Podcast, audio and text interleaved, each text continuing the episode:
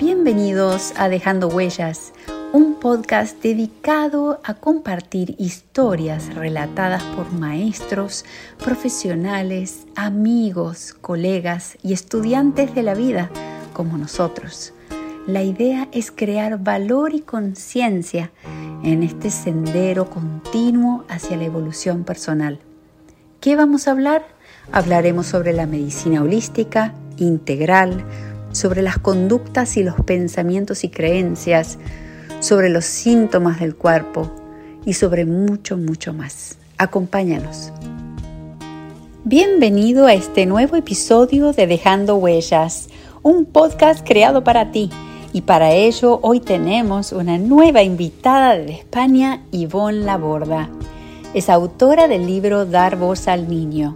Es terapeuta humanista su especialidad es sanar al niño interior y la relación con la madre. Es formadora y mentora en crianza consciente, educación emocional y aprendizaje autónomo no dirigido. Actualmente, además de acompañar a familias, también ofrece sus servicios para formar a profesionales y para ello ha creado junto a su equipo el Máster Dar Voz al Niño.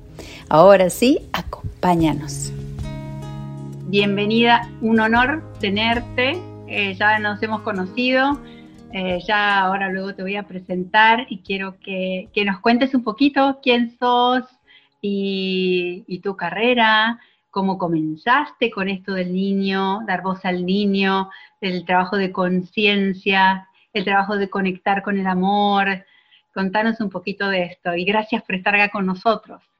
Ay, María Laura, gracias a ti por la invitación y por la oportunidad de poder seguir divulgando, compartiendo eh, mi mensaje y contribuyendo, ¿no? Para, el bien. Ya, bueno, muchas de las personas que me conocéis, pues ya sabéis que tengo como una visión de, de futuro, ¿no? Como un sueño que es que en una sola generación podemos cambiar y mejorar el mundo y muchos se preguntarán, ¿y cómo? Pues simplemente amando más y mejor a los niños de nuestra vida, ¿no? Pero a veces lo que más nos impide poder amar a estos niños es los niños que nosotros fuimos. Entonces mi presentación viene un poquito de aquí, ¿no? Em, yo soy autora de un libro titulado precisamente Dar voz al niño. No solo los niños de nuestra vida, sino los niños que una vez todos fuimos también. Esa es mi especialidad como terapeuta humanista que soy, es la influencia de nuestra propia infancia en el adulto, madre, padre que somos. No obstante, bueno, actualmente pues también tengo formación, por tanto también soy mentora y formadora en crianza consciente, educación emocional y ahora también dirijo el Instituto Ivonne Laborda y el máster Dar Voz al Niño, que es una especialización profesional en crianza consciente. Pero yo siempre digo que mi mayor título es mamá de tres años. qué hermoso, Ivonne, qué carrera y qué mensaje tan lindo, verdaderamente eh, me encanta, ya hablamos una vez en un vivo y ya vamos a ser más vivos porque e, esta es información que todo, esto debería estar en todos lados, en las escuelas, todos los padres deberíamos tener esta información accesible que ya vamos a poder compartir en, el website o los enlaces con la información de tu libro porque necesitamos primero empezar a entender de dónde surgió la herida, en nuestra, para poder entender y no repetirla con nuestros hijos. Bueno, la verdad es que sí. Yo siempre hablo de la herida, lo que yo llamé la herida primaria, que también lleva el nombre de uno de mis cursos online, que es sanar la herida primaria de nuestra niña o niño interior herido. Entonces, la herida primaria, a mi entender, por lo menos lo que yo llamo, es la herida primaria de ese niño interior, esa niña interior que aún habita en nosotras. Muchas dirán, ¿y hay una niña pequeñita aquí dentro? No, no es que haya una niña pequeñita, pero sí hay las vivencias no resueltas de esa niña, de esa joven, de esa adolescente. Entonces, hay muchas emociones reprimidas, hay mucha rabia, hay mucha frustración, hay mucha incomprensión, hay confusión, pero también están pues muchas reacciones emocionales automáticas, nuestra falta de autoestima, nuestra inseguridad, trastornos de alimentación, etcétera, etcétera. ¿De dónde viene esa herida? ¿Cómo se crea esa herida?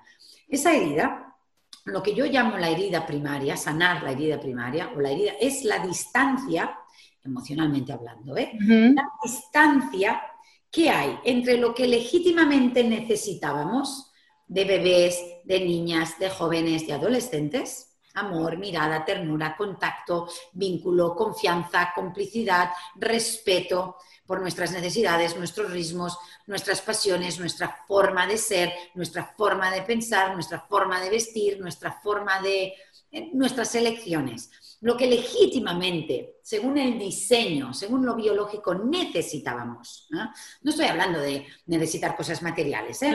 hablo desde lo genuino, desde lo emocional, desde el ser esencial, desde esa persona que yo vine a ser. No la persona que mamá, papá quieren, no lo que la sociedad espera de mí, no, no, esa persona que yo vine a ser, sea artística, motriz, intelectual, etc.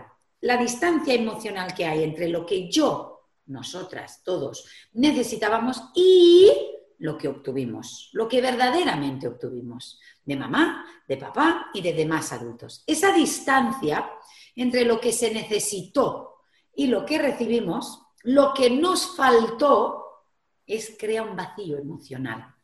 Ese mm. vacío emocional es lo que yo llamo la herida primaria de nuestra niña o niño interior herido. Entonces, esa herida, a mayor distancia entre nuestras verdaderas necesidades y nuestro verdadero ser esencial, y lo que obtuvimos, lo que se recogió, lo que se validó, lo que se... A mayor distancia, mayor herida primaria. Hmm. Y, más domina nuestro niño interior.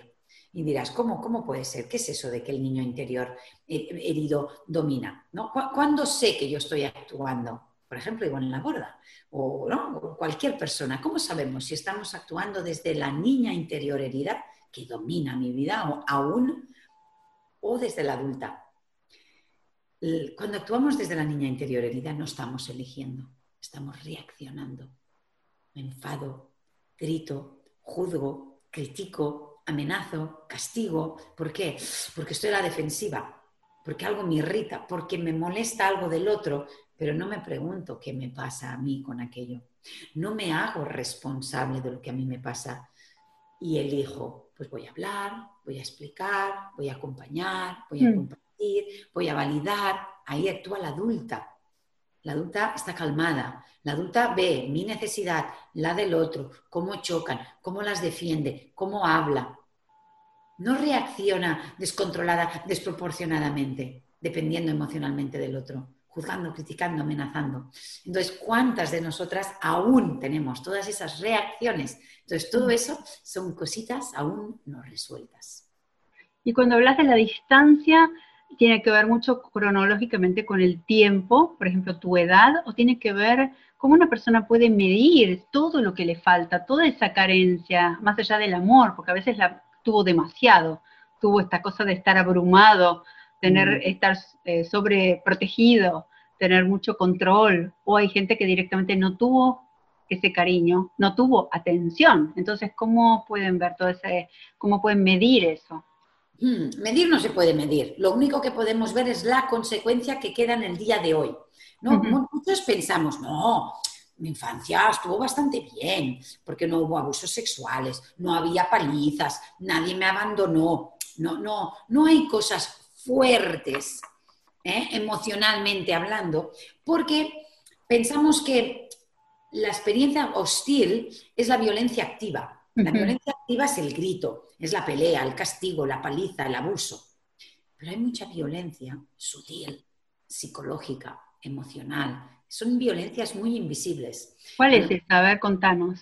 Por ejemplo, eh, mamás que ignoran, que retiran la palabra, que se enfadan, que se hacen las víctimas. Y fíjate, porque mira todo lo que yo he hecho por ti y en cambio tú. Entonces, la vivencia de la madre es que lo ha dado todo y fíjate cómo se lo paga el hijo. Pero esa es la vivencia de mamá. Sí que mamá lo ha dado todo, pero ha dado todo lo que tenía para dar, que no significa lo que el niño necesitaba. Porque yo puedo llegar a la maternidad muy inmadura, con una capacidad de dar muy pequeña, con una capacidad de sostener, respetar, acompañar, complacer e incluso amar pequeña. ¿Por qué, María Laura? aprendemos a escuchar habiendo sido escuchados de niños. Aprendemos a respetar habiendo sido respetados de niños. Y aprendemos a amar habiendo sido amadas de niños. Es muy difícil, yo siempre digo que dar lo que no se tuvo duele. Mm. No obstante, a mí, dar a mis tres hijos lo que yo no tuve, me sanó. Por eso prometí compartirlo. Entonces, ¿cómo sé mi grado de herida? Da igual los recuerdos. Porque si en el discurso de mamá es que yo lo he dado todo y tú qué desagradecida eres, yo lo único que voy a sentir es culpa.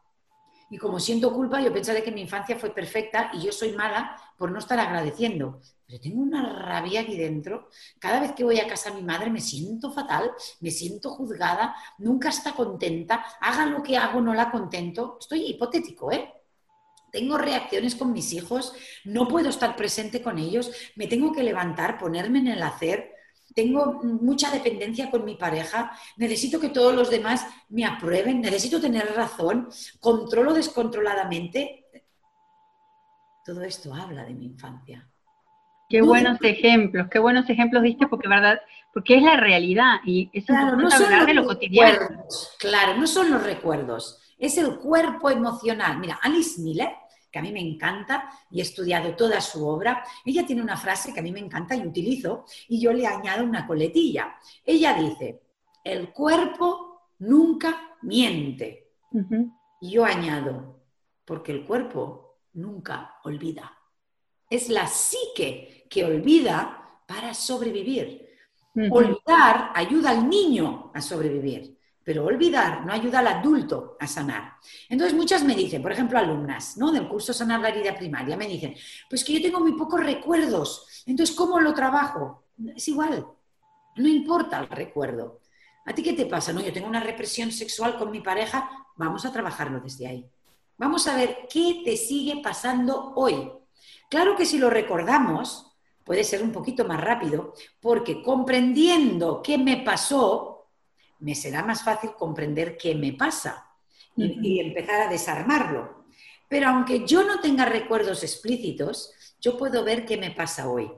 Y desde la adulta me hago cargo de esa niña que aún pide descontroladamente, desproporcionadamente, que depende, que tiene un trastorno de alimentación, que controla, que pega, que tiene perfeccionismo, que es insegura, que no puede decidir, que no puede hablar con mamá, que siempre está...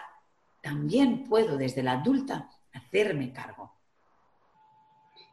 Qué importante lo que decís, porque tu curso lo pueden eh, adquirir solamente profesionales o también mamás, maestros, cualquier persona. Sí, sí, bueno, principalmente te voy a, ser honesta. El, curso se creó para mamás. Ah, perfecto. Yo lo creé para mamás, pero ¿qué pasa? Que lleva cinco años, han pasado, mm, no, no me acuerdo ahora, pero más de 600, 700 personas y casi el 40% son profesionales, como tú y como yo, que quieren profundizar en la herida primaria del niño interior, que a lo mejor han hecho psicología convencional, que yo tengo muchos psicólogos en mis formaciones y en el máster, y ya sabemos que en la universidad pues, se trabajan unas cositas, pero otras a veces se dejan ahí un poquito olvidadas. Y precisamente mi especialidad, que es la influencia de la infancia y el niño interior herido, pues no se trabaja mucho. Entonces hay mucho terapeuta gestal que hace mi curso, hay psicólogos, hay pedagogos, hay docentes, muchos profesionales, pero por eso creé luego el máster, ¿eh? para profesionales, para profesionalizarse, porque a raíz de mis otras formaciones que eran para mamás, pero como son tan, no sé cómo llamarle, potentes, modestia aparte, ¿eh? y transformadoras, pues corre el boca a boca. Entonces, pues, pues muchos profesionales que quieren ¿no? Profesionalizarse un poquito más o simplemente una herramienta más, ¿no? Para complementar lo que ellos ya hacen. Es que es excelente para maestros, para médicos, para todas las personas. Esta es una herramienta que todos necesitamos ver, porque nosotros también somos padres, también nos pasó algo, y desde el punto de vista y desde la mirada profesional podemos decir, wow, esto me pasó a mí, pero también puedo plasmarlo y eh, colaborar con otras familias, puedo colaborar, abrir los ojos a otras personas para sanar, que la sanación sea integral, sea más holística, ¿sí? Y no desde esa mirada este, acotada.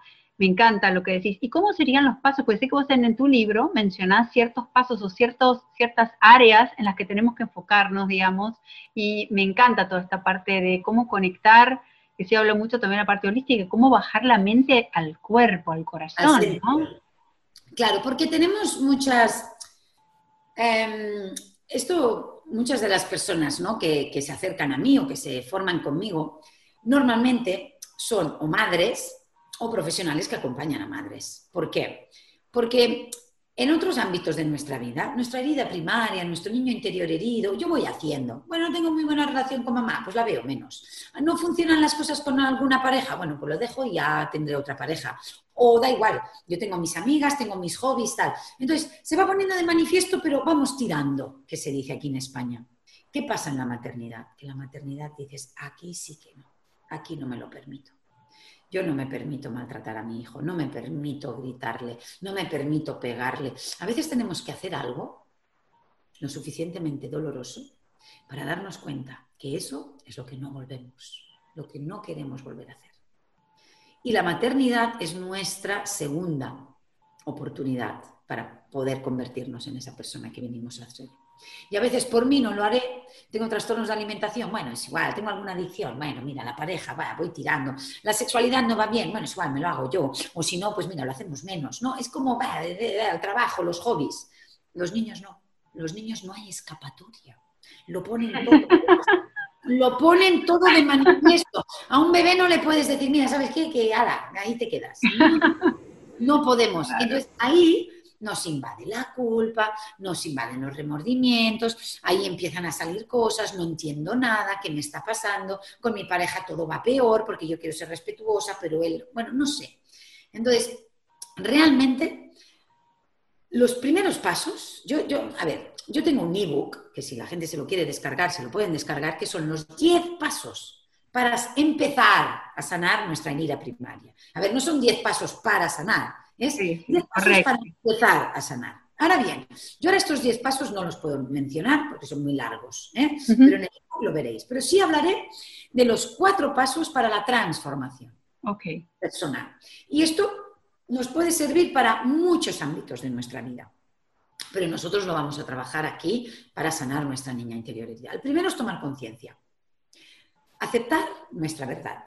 Este es el primer paso que muchas personas no pueden hacer y es lo que les bloquea el poder sanar. ¿Por qué? Porque aceptar mi verdad. Tengo que aceptar que muy probablemente mi mamá y mi papá no me pudieron dar lo que yo verdaderamente necesitaba. Y muy probablemente tendré que aceptar algo que aún es más doloroso, que es que probablemente no me amaron como necesitaba. Me amaron como pudieron, pero no me amaron como la niña creativa que era, o motriz, o que no le gustaba el brócoli, o que no quería ir a dormir a la hora que querían, o que no obedecía, o que era muy, muy intelectual y hacía muchas preguntas. Me amaron como pudieron. Entonces, si yo acepto mi verdad, ya está, ya tengo mucho recorrido hecho. Pero si empiezo, bueno, es que mis padres eran pobres, bueno, es que éramos seis, bueno, mm, solo eran dos palizas, me pegaron un poquito, poquito. Bueno, un abuso, no, no, no llegó a abuso sexual, solo me tocó un poquito. Si yo no puedo aceptar lo que verdaderamente me pasó, porque es tan doloroso que lo que quiero es negarlo, minimizarlo, ignorarlo, ¿sabes cuál es el riesgo? Perpetuarlo. Lo que niego, perpetuo. Claro, lo que niego permanece ahí y se agranda. Eso es. Se agranda, ¿no? Primer paso, tomar conciencia y aceptar mi verdad. Y la verdad no es buena ni mala, es la que es. Uy, dijiste algo tan clave, Ivonne, porque justamente creo que una de las cosas que las, todas las personas cuando me preguntan o me escriben, que pero seguramente a ti también, es no quiero echarle la culpa a mi padre. Le da culpa darse cuenta, eh, entran en todo ese tema que ya ahí es parte de esa rutina de entrar en la repetición. Ya te das cuenta que si entraste en la culpa ya estás en esa película. Tenemos que ser tan fiel a mamá y a papá que me saboteo a mí misma. Entonces, yo voy a perpetuar lo mismo con mis hijos. El abuso emocional. Entonces, no se trata de culpar a mamá, pero nuestros padres eran responsables de nuestra felicidad, eran mm. responsables de nuestras necesidades, eran responsables de nosotros. No es que tengan culpa. La bisabuela ya no le pudo dar a la abuela lo que legítimamente necesitaba, la abuela no se lo pudo dar a mi madre y mi madre no me lo pudo dar a mí. Eh, Pero yo tengo una oportunidad de oro que es cortar la cadena transgeneracional. Yo puedo elegir seguir minimizando, excusando y defendiendo y perpetuarlo una más. O puedo elegir, lo corto aquí. Y no es culpar, es yo me responsabilizo de lo que me ha pasado, de lo que me ha faltado. Sabemos que lo más importante, lo verdaderamente, por no decir únicamente importante, no es lo que me hicieron, no es lo que me dijeron, no es lo que me faltó. Lo verdaderamente importante sabemos que es qué elijo yo hacer con todo aquello aquí y ahora. Yo me puedo victimizar, pobre de mí, pobre de mí, y lo perpetuo. Puedo entrar en rabia y frustración y adicciones y, o puedo simplemente utilizarlo a mi favor. Yo vengo de una infancia, no voy a entrar en detalles, muy complicada y muy triste, pero con un final muy feliz. Muy feliz porque gracias a no haber tenido la mamá y el papá que yo necesitaba, estoy dedicándome a lo que me dedico, porque lo utilicé a mi favor. Primero a mi favor, luego al favor de mi familia y luego lo he puesto al servicio de los demás. ¿Por qué? Porque se puede. Vengas del abuso, vengas del abandono, vengas de la violencia.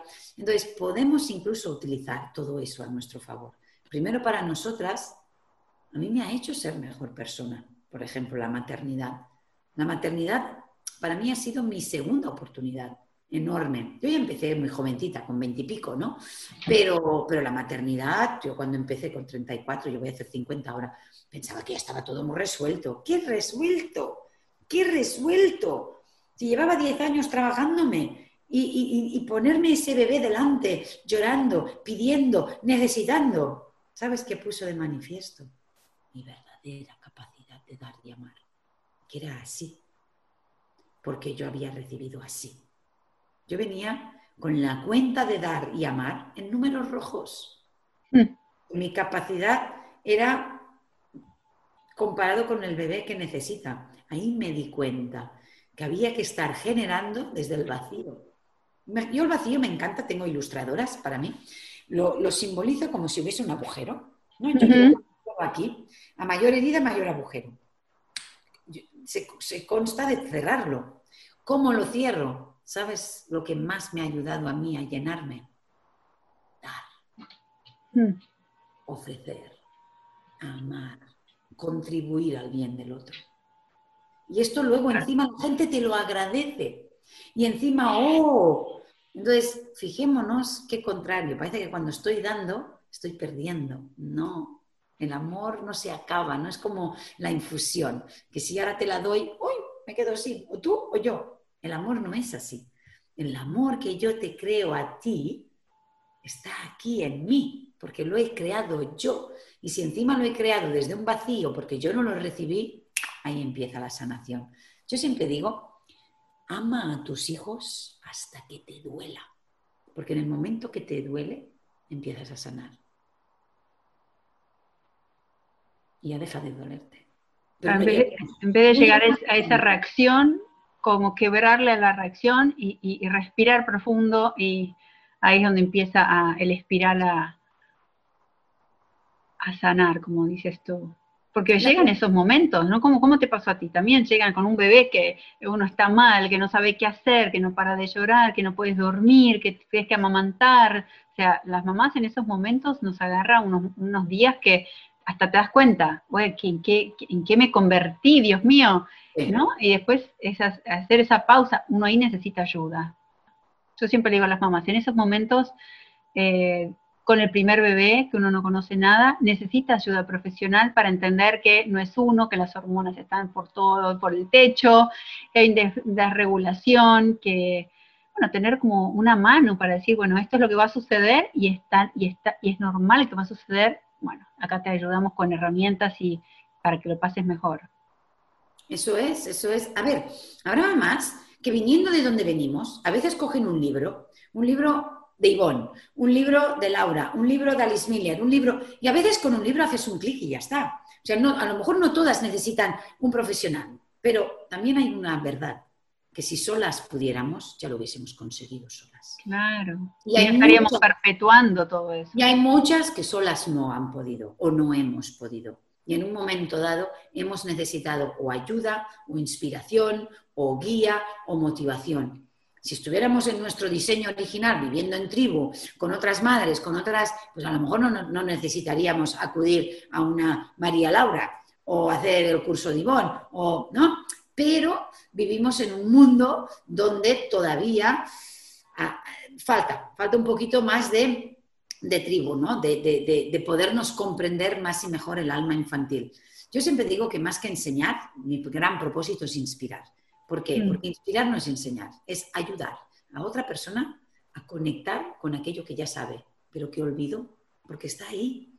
El mensaje está ahí. O sea, no, no estamos diciendo nada nuevo. Lo que un bebé necesita, lo necesitó hace mil años y sigue necesitando lo mismo ahora rico, pobre, negro, mm, chino, mm, cualquier niño. A ver, en un sitio que hace calor necesitarán unas cositas un poquito más distintas que si hace frío, ¿no? O un esquimal y uno de la África negra, igual, pero un niño, amor, ternura, contacto, vínculo, motricidad, creatividad, lo harán distinto y de distinta forma pero unas necesidades, hay unas necesidades que son totalmente primarias, básicas y legítimas, que si fallan, falla todo. Claro que sí. Pero bueno, es, es, importante la parte de la conciencia, como hablas tú, Ivonne. Ser consciente Ah, bueno, permitir... cuatro pasos, sí, se me quedó. Sí, sí, sí, sigue con esos pasos porque creo que no, pero el primer paso que acabas de decir es como ser consciente, porque para aceptar es darte cuenta de que hay algo en ti que no está bien, no normalizar el grito, no normalizar todo eso. Eso es, no normalizar. Me ha encantado esto. Tenemos muy normalizado el... No, mira, antiguamente, aquí en España, yo no sé en, vuestros países, pero en, en, España se pegaba a los niños en la escuela. Pero no hace mucho, a mi, a mi pareja le pegaban y me cuenta unas historias. Y si ibas a casa a decirle que el profe te había pegado, te pegaban dos veces, porque decían, ¿qué has hecho para provocar? O sea, ahora aquí en España está prohibido tocar un niño. Pero tan prohibido tocar que si uno está haciendo cola y le coges del brazo y lo llevas para allá y dice, me has hecho daño, ya te vienen a buscar pelea. O sea, cuidado como toques a un niño. Nos hemos ido de un extremo al otro, no pasa nada. Mejor no tocarle, vale, mejor no tocarle. Pero a ver, que a veces se han hecho cosas, ¿no? Vale. ¿Verdad que antes pegábamos a los niños, no pasaba nada? Obligábamos a los niños con 9, 10 años a hacer tareas del, campo, de la casa, cuidar hermanos, no pasaba nada. Hoy, aquí en España, obligar a un niño de 10, 12 años a hacer tareas en el campo es abuso y pegarle está penado, ¿verdad? Mi gran esperanza es que nada, en esta misma generación, gritar a un niño, amenazar a un niño, obligar a un niño a acabarse el plato, hasta a veces mm, sentarse mal. Todo esto está tan normalizado, esto es maltrato, porque es tratar mal. En los colegios, los niños que se quedan a comer, algunos colegios, no se levantan de la mesa hasta que se han acabado el plato obligarles así, de esta manera, a comer, ¿sabes qué obligamos? A que sean deshonestos. Se lo esconden en las mangas, se lo ponen en la boca, hacen ver que se lo han comido y lo escupen, se lo meten debajo de no sé dónde. Y luego decimos que, que son deshonestos. Si estamos obligando nosotros a actuar así. Entonces, es muy importante que nos demos cuenta de esto que has dicho. Normalizamos. Tú vas por la calle y ves un hombre, un hombre de 40 años, con su pareja de 35, que le coge del brazo rápido, que le hace así en la cabeza, que le dice, pero tú es tonta o qué? O le obliga a hacer, todo el mundo diría, maltrato, violencia de género, abusador. ¿Sí? Cogemos ahora una mamá de 30 años con un niño de 4 que le coge del brazo, que le hace así, le dice ñi, ñi, ñi. Nadie. Eso es educar. Lo que sería abuso y maltrato de un hombre a una mujer de un padre, una madre a un niño, lo llamamos educar.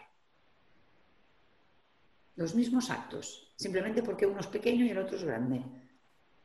Esto es para reflexionar, ¿eh? La verdad que sí. Bueno, entonces darnos cuenta es la clave. Es darnos cuenta y si uno no sabe toda esta información, van a tener acceso a tu website, ya lo vamos a compartir, pero al menos si una persona está incómoda con lo que siente o se da cuenta de que está haciendo algo que le da culpa o se siente mal, no importa cómo, ya sintiéndote mal por algo, la pregunta es, ¿qué, ¿por qué me siento así? Ya ahí te da un indicio de que hay algo que hay que investigar.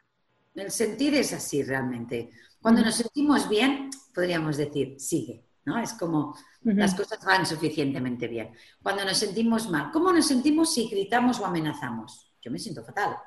Entonces, sabemos que por ahí no es. A lo mejor no sabemos por dónde, pero por ahí no. En cambio, si valido, si acompaño, si escucho, si ayudo, ah, me siento orgullosa, me siento súper bien. Pues entonces sigamos por ahí. Entonces, los cuatro pasitos, vamos a hacerlos rapidito. El primero es tomar conciencia, aceptar mi verdad. El segundo es tomar decisiones. Y una de las decisiones, como bien has dicho, es buscar ayuda. Otra puede ser leer un libro, otra puede ser meditar o hacer yoga, otra puede ser tener una conversación con mi madre, no lo sé pero tomar una decisión al respecto de lo que me acabo de dar cuenta. Cuando yo he tomado una decisión, el tercer paso, una decisión o diez, el tercer paso es comprometerme. Porque yo puedo decidir o puedo decir, pero no hacer. Entonces me comprometo. A lo mejor puedo hablar con mi hijo. Mira, cariño, ¿sabes que hasta ahora te estoy castigando cada vez que no te acabas el plato y no te doy el postre? Pues mira, a partir de ahora me he dado cuenta que no lo quiero empezar a dejar de hacerlo. Me va a ser difícil, claro, porque ya sabes que yo pues estoy acostumbrada a... Entonces, ahí he tomado la decisión de dejar de hacer esto, o por lo menos disminuirlo, o empezar a dejar de hacerlo, que no significa conseguirlo, pero yo estoy empezando. Pues ¿con quién me comprometo? ¿Conmigo o con mi hijo? Por ejemplo, ¿sabes que me cuesta mucho darte presencia y siempre que vienes y tal, te digo, venga, toma, toma, toma, y juega con esto, y entretente, y siempre le doy cachivaches? Pues mira, ahora sabes qué voy a hacer, voy a dejar el móvil cada día un ratito, voy a dejar de cocinar, voy a dejar la serie, el teléfono, todo, me voy a sentar contigo.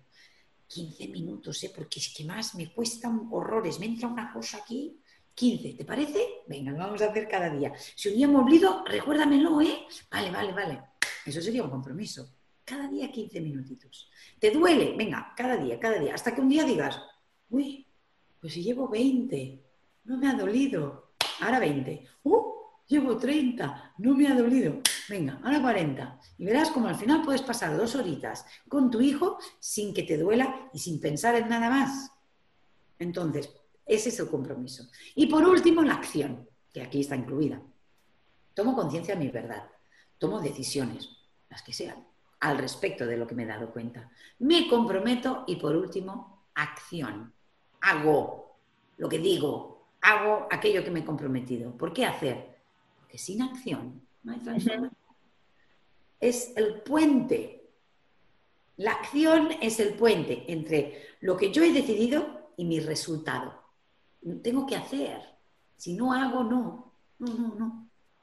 Cuando a mí a veces, en casa, eh, jugar, intentaré, digo, no, las cosas no se intentan, se hacen, no se hacen. Yo digo lo mismo, eso de voy a, voy, voy a intentarlo, digo, no, no, intentarlo solamente queda en, la mente, y decir, voy a intentarlo.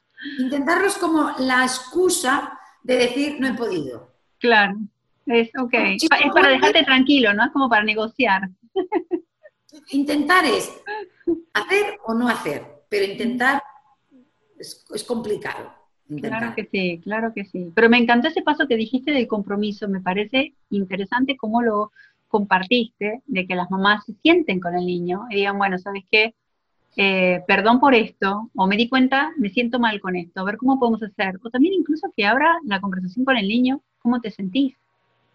¿Cómo te sentís? ¿Qué necesitas? ¿No? Porque es parte de conocerse. Por supuesto, los niños no van a saber cómo uno tiene que educarlo, eh, eh, que necesita, bueno, sí, comer, dormir, eh, esas son cosas de padres, pero en cuanto al amor. El niño solo siente malestar cuando su necesidad no está satisfecha.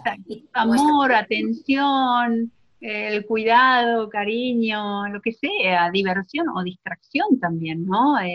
nada, como tú dices, me gustó muchísimo, creo que lo hablamos en otro vivo, me decías que también hay que ponerle atención a qué cualidades tiene ese niño, porque uno lo hace callar rápidamente, pero quizás es muy inquieto porque puede ser un excelente deportista o eh, orador, o no sé, es como que empezar a ver cuál es ese mapa, cuáles son las características, cómo brilla ese niño para darle un poco de, desarrollo. Eso es, exactamente, y aceptarle tal cual, que a lo mejor choca conmigo, porque imaginémonos que yo soy una persona súper activa y súper extrovertida, y mi hijo es tímido y calmado, va, va, va, va, va, no le puedo acelerar, o al revés, yo soy súper tranquila, yo soy lenta, soy tranquila, y mi hijo es motriz y salta y bota. Entonces, yo entiendo que habrá necesidades que chocan. Y a lo mejor si tenemos tres hijos, como es mi caso, de una forma más natural y espontánea, me es más fácil con uno que otro. No significa que ame más a uno que otro. Simplemente me es más fácil acompañar un tipo de personalidad, un tipo de actitud. No obstante, cuidado con siempre darle importancia a lo cognitivo, lo inteligente que es y el leer y el escribir y las matemáticas y el memorizar, porque eso es una inteligencia de muchísimas, o es una habilidad de muchísimas.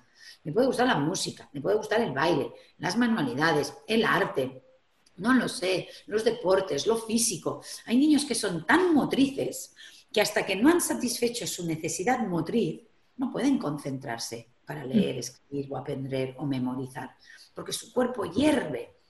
Y cuando tú le dices, quieto, quieto, escúchame, escúchame. Yo me acuerdo en mi primera época, yo fui profe antes de ser terapeuta y escritora, durante 15 años. Y los primeros años fui una profe convencional. ¿eh? Luego me di cuenta de cosas. Yo me acuerdo que tenía un niño así que llamaban hiperactivo, que no es verdad que fuera hiperactivo, simplemente era movido y le, hacían estar tanto tiempo quieto que al final su cuerpo, y claro, se movía, se movía, se movía. Tú sí le decías, quieto, quieto, escúchame, él estaba quieto, pero estaba más pendiente de no mover el cuerpo que de no de escucharme a mí. Claro. Ni, ni de entender. En cambio, si tú le dejabas que hiciera así, y así, y el pie, y no sé qué, él te escuchaba perfectamente. Éramos los adultos que nos poníamos nerviosos viéndole. Claro. Pero a él no le pasaba nada. Él simplemente no podía sostener tanta silla en aquella época. Si eso hubiese podido mover, a mí me pasa un poco con nuestro hijo mediano, ¿no? Urchi ya es mayor, ya tiene 14 años, es un adolescente, pero él es de los que se mueve durmiendo. O sea, es, es... Entonces, él habla contigo y... ¿Tú te gustaría que estuviera así? Pues no, él se mueve, te escucha. ¡Buah! Mejor que a lo mejor mi pareja que está así, pero no me escucha, está con sus cosas. O sea, podemos estar súper quietos. Presta atención, mírame, quieto. Y los niños así y están pensando en la luna. otro que está así porque lo necesita y está prestando atención y se entera de todo. Excelente eso, la verdad que me quedó, de ese vivo me quedó esa información, porque dije, qué interesante ponerle otra mirada, porque fíjate, siempre, como tú, como tú dices también, eh, como mamás, em, mujeres, siempre estamos constantemente pensando en nosotros. O sea, cuando uno enseña también, calculo que a ti te pasa todo el tiempo, uno piensa en uno como foco de la sanación. Pero qué importante lo que dijiste de la parte de la sanación transgeneracional, o sea, no se trata solo de mí, se trata de mi hijo, pero se trata de mi sobrino, se trata de todos los que tengo alrededor, de ponerle la mirada a todo, todo, no solo lo que yo hago tiene una consecuencia, sí empieza por mí, porque tengo que cambiar la mirada, cambiar mi forma de actuar, tenemos que tratar de como hacer un reset, ¿no? Como reiniciar la computadora y decir, bueno, vamos a, a ver, esto así no me funciona, hasta ahora esto no me funcionó, o me da incomodidad, o me da angustia, o no lo aguanto. Bueno, no lo aguantás, ¿por qué no lo aguantás? ¿Qué está pasando? Claro, la pregunta es preguntarnos, ¿qué me pasa a mí con aquello que le pasa al niño? Es muy fácil decir, es que el niño se mueve, grita, pelea, vale, vale, pero a mí qué me pasa con aquello, qué necesidad él no tiene. Y luego lo que decimos del transgeneracional, a mí hay algo que, me, he comentado varias veces y ahora me ha venido otra vez a la cabeza con lo que has comentado. Es, es una pregunta que yo me hice una vez, pero luego digo, mira, ahora la, a, la, lanzo al mundo también. Es, ¿qué tipo de madres y padres me gustaría que tuvieran mis nietos? Y yo cuando pensé en esto, en mis nietos, ¿qué tipo de madre y padre me gustaría que tuvieran? Amable, amoroso, respetuoso, que le ayuden, que le acompañen, que no le juzguen, que no le critiquen, que sepan ver al niño, sentirle, no darle tanta importancia al comportamiento, más al sentir, a las emociones. Es qué tipo de padres quiero para mis nietos. Está en mis manos, porque son mis hijos. Mis hijos hoy serán los padres de mis nietos. Y la segunda pregunta es, ¿qué infancia? Entonces, si yo hago una lista, ¿qué tipo de padres queremos para mis nietos? Así, así, así, así, así, así, ¿no? Yo hago una lista, muy bien, de ese adulto que a mí me gustaría que fuera el padre o la madre de mi nieto, ¿no? Entonces, ahora vayamos hacia atrás. ¿Qué infancia necesita ese adulto para convertirse en esa persona? Está en mis manos. Porque el padre de mis nietos es mi hijo, la madre de mis nietos es mi hija. ¿Cómo la tengo que tratar yo? Acompañar, sostener, y otra pregunta, por ejemplo, que nos puede motivar. ¿Qué recuerdos queremos que nuestros hijos tengan de nosotras y de nuestra relación con ellos? Que mamá gritaba, que siempre me obligaba, que era una pesada, que para ella era más importante cómo se colocan los cojines, que mi comodidad, que había que, no, sé, irme a dormir a no sé qué hora. ¿Qué quiero que recuerden de, mí, de su vínculo? ¿Qué quiero que cuenten a mis nietos sobre nuestra relación?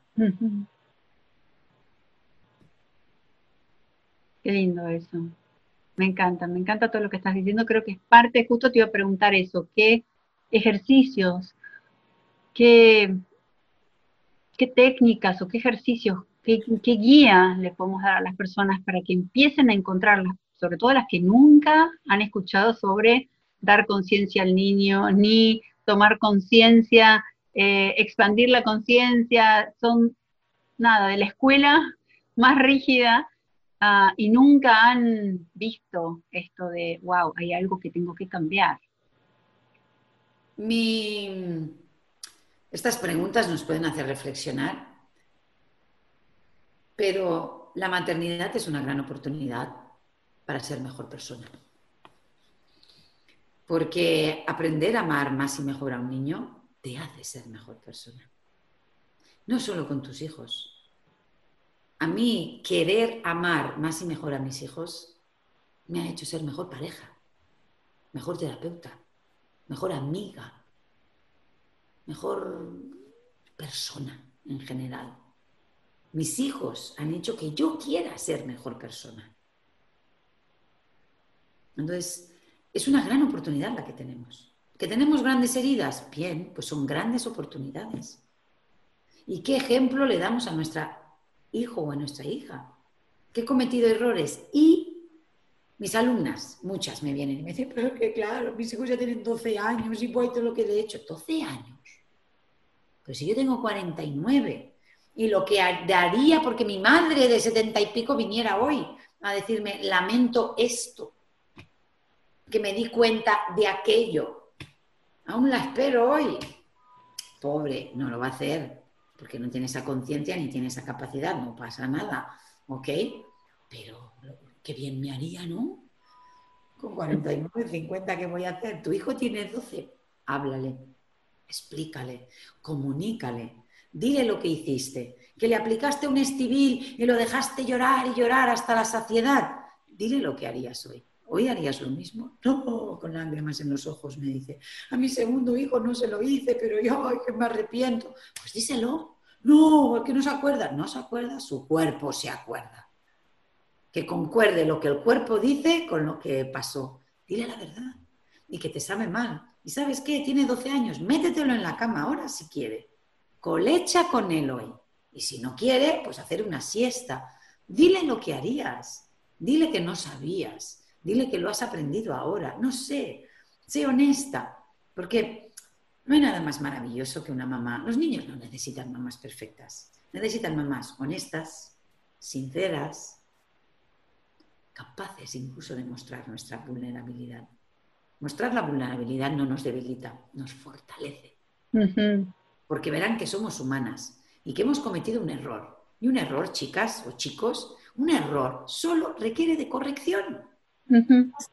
Y lo importante es no cometer siempre el mismo. Yo os invito a cometer errores nuevos cada día de vuestra vida. ¿Sabéis por qué? Porque detrás de un error, si hay una corrección, hay un aprendizaje.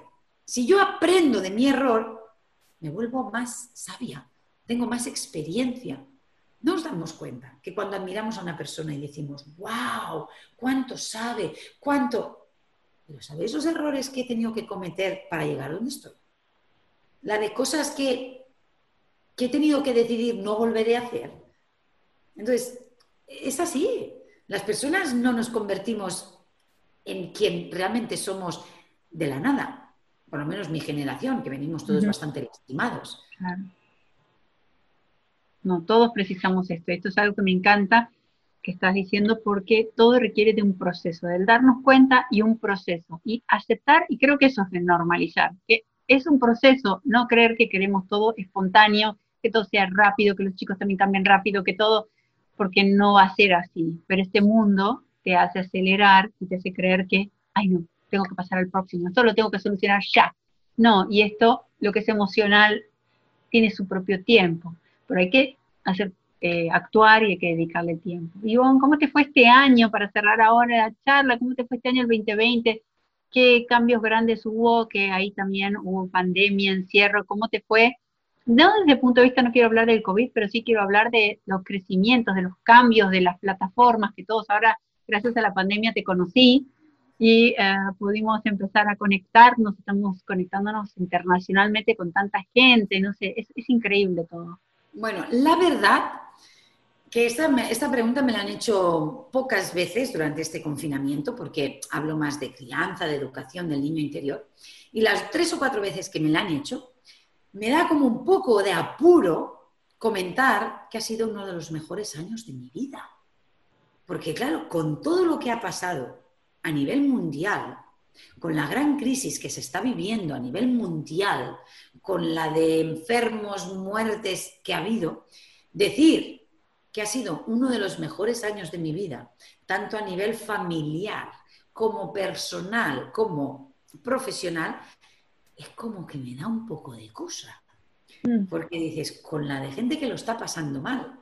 Pero bueno, en, directa o indirectamente, que haya sido uno de los mejores años de mi vida, también tiene que ver mucho en que ha sido un año de contribuir, de dar, de ayudar y de acompañar a tantísimas personas que por eso, ¿no? Entonces, a, a nivel personal, porque se han cumplido varios sueños hechos realidad. Y uno de ellos era el máster. ¿no? hemos, hemos, creado el Instituto Ivonne Laborda y el máster. Pero antes de esto hay todo un equipo de ocho personas detrás mía y de mi pareja, somos diez en el equipo. Entonces, claro, poder crear y solidificar este equipo, yo sin estas personas no podría estar haciendo lo que estoy haciendo. O sea, podría estar haciendo esta entrevista, evidentemente, porque no les necesito para hablar, pero sí para todo lo que hay detrás de mi mensaje, de mis cursos, de mis talleres, el acompañamiento, el máster, las dinamizadoras, bla, bla, bla, todo el contenido que comparto de forma gratuita. ¿no? Pero claro, hay María José detrás que me ayuda con el podcast, en las redes. Entonces, el equipo, el instituto, el máster a nivel profesional, claro, ha sido mm, maravilloso.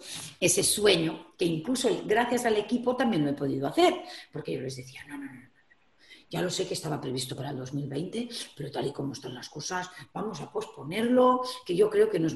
Pero ¿cómo que vamos a posponerlo? ¿Pero por qué lo pospones? Ay, pues no sé, porque la situación que la gente está viviendo, no vamos a estar aquí celebrando el instituto y vamos a lanzar el máster es que no te entiendo, y bueno, pero ¿por qué no? Pero no pasa nada, pero todas las, todas las que ya te lo han pedido y se quieren formar profesionalmente, pero, pero es igual es el mejor momento, porque a lo mejor no están yendo fuera, pueden estar en casa, pues, ay, ay, ay, ay, ay. pues ¡pum! Lo hicimos y así fue, ¿no? Queríamos hacer una convocatoria pequeña, unas pocas personas, la tuvimos que ampliar, bueno, en fin, cositas que han ido Entonces ha sido súper hermoso. A nivel familiar, por ejemplo, otro detalle es que no estaba previsto para nada. Yo realmente soy muy honesta, os lo digo, porque, por ejemplo, el mes que viene vamos a hacer una promoción de los talleres de gestión emocional. En enero que toca el de sanar. O sea, yo tengo como un calendario, ¿no? Mis formaciones y mis cursos están ahí al alcance de todo el mundo todo el año, pero a un precio. Y luego, una vez al año, solo una, promocionamos cada cosa. ¿Por qué solo una? Porque se inscribe mucha gente. Entonces, ¿qué pasa? Pues para poder atenderles más y mejor, ya no promociono tantas veces al año. Porque, bueno, para mantener el equipo de nosotros y luego vivir más tranquilitos. Entonces, ¿qué pasa? Que yo quería hacer unos talleres de la pareja, porque estaban pendientes. Y dijimos, ¿los hacemos o no los hacemos? Y me decía el equipo también. Dice, claro, y más ahora con la pandemia. Y yo pensaba, pero parecerá oportunista parecerá que ahora que las parejas están juntas y lo están pasando mal, yo va y les saco el taller. A ver, Ivonne, pero esto les ayudará, yo que sí, que sí. Pero, ¿sabes esa sensación que dices, parece que ahora que todo el mundo lo está pasando mal con ese tema, vengo yo y yo decía, no, eso es ayudar. Eso es contribuir, eso es ponerlo al servicio de los demás. Lo pusimos a un precio módico. Se apuntaron casi 300 parejas. O sea, fue increíble. Y luego me pedían, claro, es que ahora no nos tenemos en el cole y no nos harías algo de, eso que haces tú, del homeschooling, del unschooling. Esto es mi filosofía de vida. O esto es algo que nosotros hacemos con nuestros hijos, pero yo no tengo cursos ni nada de esto. Saben que no los hemos escolarizado. Es como, como somos veganos. Es como si ahora me dicen un curso de cocina vegana. A ver, que yo no hago cursos de cocina vegana. O sea, comemos vegano y sé mucho de cocina porque me interesa, pero no voy a hacer un curso ahora de esto. Yo hago mi especialidad como terapeuta. Y bueno, bueno, pues tú quieres decir que sí, que sí. Pues sacamos los talleres de homeschooling, que los hicimos así, pum. Y sabes que fue maravilloso, que mis tres hijos dieron su testimonio. Primero la mayor empezó a explicar tal, luego mi hijo mediano dice, oye, pero si quieres, yo también les puedo contar todo eso que a veces dices, de que yo soy muy motriz y todo eso y tal. Yo, ah, pues vale, vale, tal. Luego la pequeña, yo digo, tú tranquila, ¿eh? No, no pienses que ahora porque tus hermanos mayores. Y ella, bueno, pues yo les podría decir que a mí me interesa mucho eso de la magia, porque yo tú siempre dices que yo soy la más creativa, ¿no? Pues así también ven, ¿no? Una niña. Y yo, madre mía, me encantó me encantó, porque claro, siempre soy yo la que hablo, la que comparto, la que digo, y que ellos de verdad, por su propia voluntad, dijeran, pues ya que se apuntan tantas familias sobre este tema, si quieres, yo sí quiero, claro que quiero. Entonces es muy bonito porque hicimos alguna sesión juntos con mis hijos. O sea, qué lindo, qué lindo, todo lo que nació, nacimiento y expansión. Qué ah. lindo eso. Y es, que, es muy bonito. A ver, parte de tu personalidad, quería decirte, parte de tu personalidad que es lo mismo, de alguna forma veo, es lo mismo de tu tendencia a querer siempre sacar provecho de, ok, tengo la elección de caer en un problema o lo veo positivo y saco el mejor provecho de esta situación. Lo veo que lo haces con, tu, con, todo lo que enseñas. Entonces lo hiciste, nada, en la práctica real, nada más cotidiano y verdadero que eso. Claro, fue así. Y, y darte cuenta que como lo haces desde el amor, desde realmente contribuir, es lo que realmente llega. A ver, todo tampoco ha sido de rosa. También yo tenía unos talleres vivenciales en Barcelona, también tenía en, el País Vasco, en Gerona, y hemos tenido que cancelar todo, todo, todo lo vivencial. Quiero decir que también ha habido esa parte, pero dices, bueno, se ha cancelado todo lo vivencial, pero por otro lado, parece que lo virtual ha hecho como una pequeña expansión que fue bonito, ¿no? Al lanzar esos dos talleres, abrir el instituto, lanzar el máster. Bueno, espero que el 2021 sea un añito muchísimo más tranquilo de integrar y de sostener pues, pues toda, toda esta emoción, ¿no? O sea, todo en la vida pienso que es cíclico. Llega un momento, tanto a nivel personal como a nivel familiar o incluso profesional, ¿no? Las personas que tenemos proyectos o tenemos cositas, pues puede haber subidas, luego todo se estanca, luego no. Pero, pero sí, tengo que dar gracias al de allá arriba que, nos, ha, nos, ha, nos han parado mucho.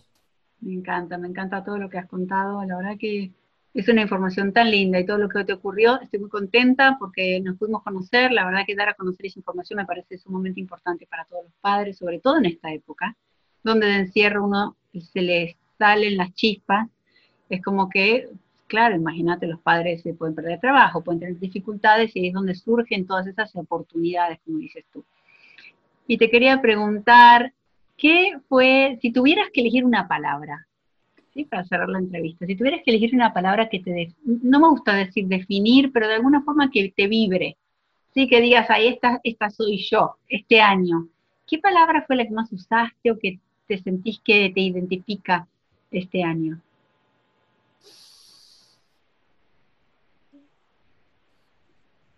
La palabra que más me identifica y que también indirectamente he recibido es inspiradora y generosa, un poco por los dos lados. Inspiradora en el sentido de mm, cuando doy o, o hablo, contribuyo, eh, yo lo primero en la pandemia, lo primero que hice, cuando vi todo lo que estaba pasando, hice una serie de directos. Hice una, como una mini encuesta a mi comunidad a las 60.000 en el correo, a las 40 o 60 o no sé cuántas había en Instagram en aquel entonces, o sea, y les pregunté, ¿qué os preocupa? ¿Qué necesitáis? ¿Qué? Y cogí, me, decían cosas de la madre, cosas de la pareja, cosas, cosas, cosas, cosas, y con todo le dije a mi equipo, cogerme ocho que destaquen.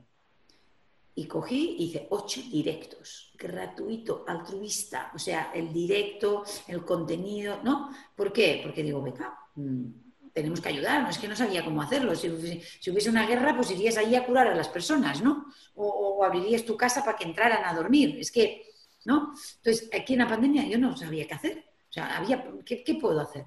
Entonces vi, pues, ¿qué temas? Que claro, que, yo trate, ¿no? Si me estáis hablando de, no sé, de otros temas, pues no.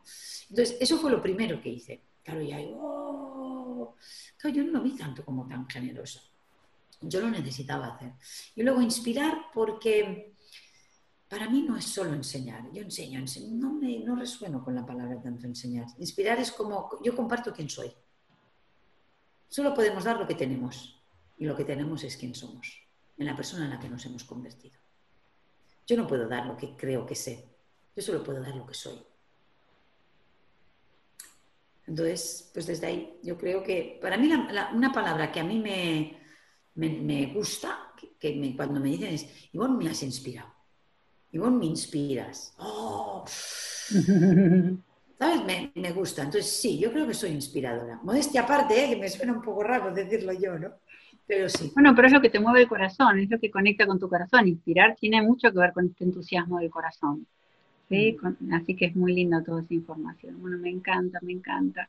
Me encanta todo lo que compartiste, te agradezco muchísimo, toda tu experiencia personal, tu experiencia profesional, el libro este de Algo Saldiño que ya vamos a compartir con, toda la gente de los oyentes, eh, para que puedan eh, vivenciar, disfrutar, estudiar, este, practicar, esto para tenerlo en la mesa de noche. Así que bueno, te agradezco muchísimo. Ya nos vamos a ver pronto por más directos para seguir compartiendo en vivo. Te mando un beso muy grande, que estés muy bien y todo lo mejor para ahora, para fin de año. Ay, María Laura, eres un amor. Muchísimas gracias, muchísimas gracias por esta oportunidad y pues nada, gracias a ti también, que hoy hablábamos bastante de mí, pero tú también, tú también estás contribuyendo mucho y haciendo mucho también por y para eh, las personas y las familias. Pues nada, gracias, gracias a ti y a todos. Chao. Chao, gracias.